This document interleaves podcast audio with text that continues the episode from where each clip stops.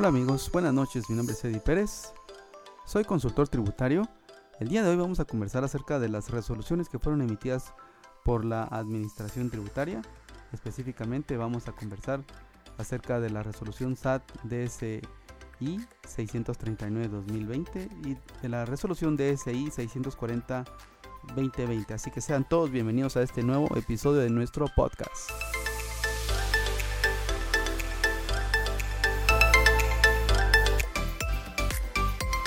Bueno, y entonces analizando el contenido de estas resoluciones, podríamos eh, ir viendo realmente qué es lo que ha pasado el día de hoy. Eh, y básicamente nos vamos a ir refiriendo a cada una de las resoluciones para poder entender eh, cuál es el contenido y qué nuevo nos traen estas resoluciones.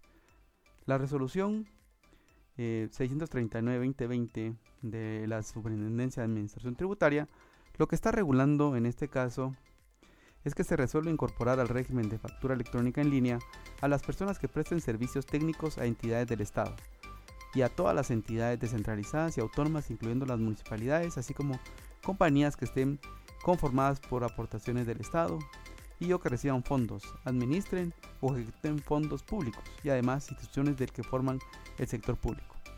Esto es un, paso interesante, ya se había hecho hace un par de años, eh, precisamente se había tratado de incorporar a estos proveedores del Estado de servicios técnicos.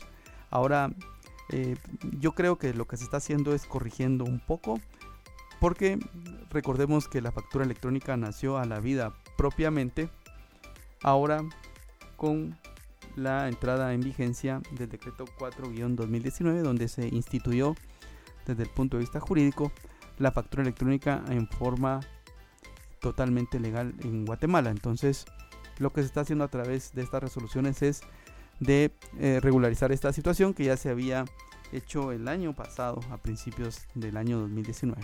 Así que con esto, pues estos, estas personas que prestan servicios técnicos tienen ahora que utilizar factura electrónica.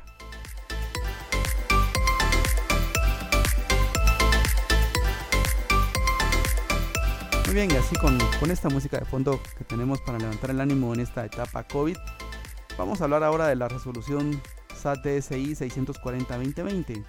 En esta se establece la incorporación del uso de FEL para los contribuyentes que utilicen el régimen FASE. Recordemos que el régimen FASE era aquel régimen eh, de factura electrónica que se utilizaba y que estuvo vigente hasta la entrada en vigencia de FEL. Ahora eh, se hace obligatorio que todas aquellas empresas que utilizaban el régimen eh, fase ahora se muden a este régimen FEL. A lo que es muy importante es que recuérdense que con las modificaciones al reglamento de la ley del IVA eh, ya se había impulsado de que todas eh, las personas que venían en el régimen fase entraran en automático a partir del primero de julio del año 2020 al régimen FEL. Pero con esto lo que se está haciendo es tratando de mover la fecha, ya que la fecha obligatoria para entrar en, en vigor o salir en vivo, si lo quisiéramos llamar en FEL, para los contribuyentes que venían en el régimen fase, será eh, a partir del 29 de octubre del año 2020 en adelante.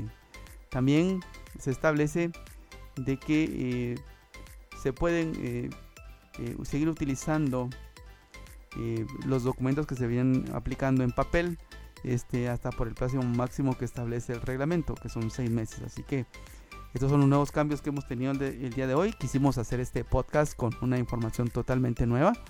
Eh, seguramente el día de mañana seguiremos abordando los otros temas del día a día que también son importantes, pero aprovechando la coyuntura del día de hoy queríamos eh, que ustedes tuvieran esta información totalmente nueva.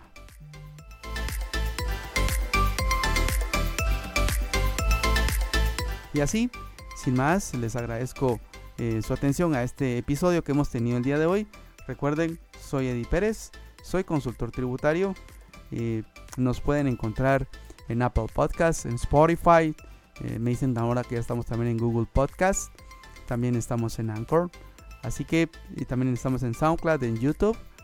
Eh, y será un gusto siempre poder conversar con ustedes sobre estos temas tan apasionantes de impuestos que tienen también impacto en los negocios. Así que espero que estén muy bien. Y cuídense, cuídense a sus familias. Seguimos en contacto. Chao.